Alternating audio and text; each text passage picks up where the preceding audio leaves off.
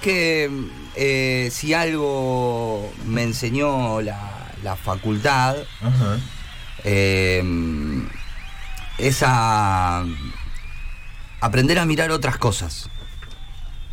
Aprender a, a tener otros puntos de vista y no quedarnos con eh, solamente lo que vemos en la tele. Eh, hoy por hoy, eh, ya desde hace rato y ya desde hace mucho, desde la Casa de Brujas, que se viene criminalizando a una figura. ¿Quién lo criminaliza? El poder. Aquellos que tienen y ostentan el poder. Y en los días de hoy, desde el día jueves, se está intentando criminalizar al hincha de gimnasia, al socio de gimnasia, a quien el jueves fue a ver el partido de gimnasia contra Boca. Se lo trata de poner como que fue agresivo, como que rompió cosas, que tiró piedras, que, eran una multitud. Se están queriendo hablar un montón de cosas que, como siempre digo, larguen Clarín, larguen TN, y hasta les digo también, lárguense 5N, larguen todos los canales de televisión. Y empiecen a, consultar por otros lados. Eh, o, o- o de última, quieren mirar TN, bueno, mira TN, pero mira un ratito ese 5N también. Y empezá a tener un pensamiento crítico, porque lo que pasó el día jueves no fue una tragedia mayor de casualidad. Yo estuve ahí. No me lo contaron. Lo viví. Y la represión, porque fue represión, que hizo la policía, no tiene palabras.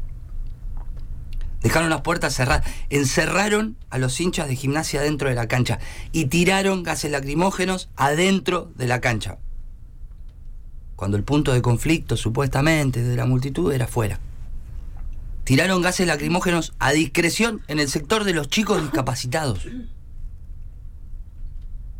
Entonces, dejémonos de joder. Hace un tiempito atrás, una profesora me dijo, y lo estábamos hablando, muchas eh, y, esto también para, para los que piensan que, que- que vuelvan los milicos, para los que piensan que con la dictadura a la gente no estábamos, eh, ¿eh?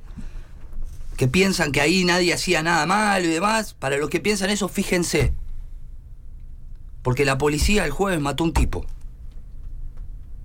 mató un hombre, y nuestras condolencias para la familia de él, de Lolo Regueiro. Pero pasa esto. Si vuelven los milicos pasa esto y la profesora me lo dijo. Ya hoy los militares no, porque las Fuerzas Armadas están desarmadas. Hay que tenerle miedo a la policía. Y el jueves le tuve miedo a la policía. Por su represión. Porque tiraban a la cara. Disparaban a la cara, disparaban al cuerpo. No dispararon para eh, persuadir o para decir alejar a la gente. Se ve muy clarito en un montón de imágenes, porque si no te la mostraron a un camarógrafo de Teis Sport, se ve como un milico hijo de puta salta una valla, carga el arma y le dispara a un medio de comunicación que estaba informando sobre lo que estaba pasando. Entonces pasa esto. Y ojalá, ojalá, ayer se lo decía Pau, ojalá que el Club de Gimnasia de Grima de Plata apoye a la familia de Lolo Regueiro, que lo ayuden y que le hagan una autopsia más a ese hombre, por favor. Porque son muchas las imágenes, son muchos los testimonios que dicen que a Lolo lo mató la policía, que a Lolo le pegaron un palazo en la cabeza, que al policía, perdón, al bombero que estaba intentando hacerle RCP, lo reprimieron y le tiraron gas pimienta al lado de él. Son muchas personas las que dicen lo mismo. La autopsia, obviamente, que dice paro cardíaco. Y el hijo de puta de Bernie, que dice que tenía problemas cardíacos. Igual que la forra de Bullrich cuando dijo que Santiago Maldonado no sabía nadar. Entonces, dejen de criminalizar en búsqueda del poder. Porque eso es lo que pasó. Por una interna política, por una interna policial, hacen eso. ¿Qué pasó? Cerraron 15 minutos, si no antes, las puertas de acceso a la cancha de gimnasia. a los socios, aquellos que iban a platea con su lugar asignado. Ahí empezaron los disturbios. Hablan de unos 100.000 hinchas, 10.000 hinchas dando vuelta. No llegaban. No llegaban. ¿Saben por qué? Porque en el clásico que Gimnasia empató 4 a 4, la cancha se venía abajo, estaba totalmente desbordada y no pasó nada. Porque partidos anteriores venía pasando lo mismo, porque Gimnasia está en un buen momento futbolístico, la gente lo acompaña. Entonces, la cancha se llena. Pero yo estuve ahí y teníamos lugar. Y tuve que fumarme todo el gas lacrimógeno. Porque encima, esa es otra de las cosas, me voy acordando cosas. El jueves a la noche, porque trataron de imponer que los gases lacrimógenos eh, llegaron al estadio por el viento. 5 kilómetros en la hora era el viento en ese horario. Era imposible que si los disturbios estaban fuera de la cancha, entren como entró el, gas comprimido, gas pimienta, perdón, al estadio. Entonces, y hay imágenes que demuestran a la policía tirando el gas adentro de la cancha. Podría haber sido una masacre. Podría haber sido una masacre. Cerraron las puertas. Los milicos, la policía cerró la puerta. No dejaban salir a nadie. Y si salías, te reprimían. Adentro te morías ahogado. Afuera te podías comer un balazo. Entonces, miremos otras cosas. No se dejen llevar por lo que dicen los medios. A Lolo, Lolo no murió, a Lolo lo mataron no fueron disturbios en la cancha de gimnasia, fue represión por parte de la policía. Entonces, ¿hasta cuándo? ¿Por qué pasan estas cosas? Lo primero que tendría que hacer es renunciar el supuesto ministro de Seguridad de la provincia de Buenos Aires, señor Sergio Berni. Que cuando pasó lo de la, la droga y todo esto, ¿se acuerdan la intoxicación que hubo? Aparecieron enseguida. Los conocen a todos, están todos entongados. Entonces, dejemos de matar al fútbol, de matar a lo que es una fiesta popular. Muchos hablan de, ay, llevemos ahora porque gimnasia para un partido así debería ir al estadio único. Es un estadio modelo de Argentina, dijo el tarado de Garro. Garro, ahí en un estudiante de Lanús, mataron a un hincha de Lanús. Y después de eso se eliminaron los visitantes en el fútbol. ¿De qué modelo me hablas? Si el único modelo que prima acá es el de la represión. Fue muy feo. La pasamos muy feo, estábamos en familia, estaba Pau, mi cuñada, el novio, un amigo, y estábamos con Andrés. Y la pasamos muy mal muy mal.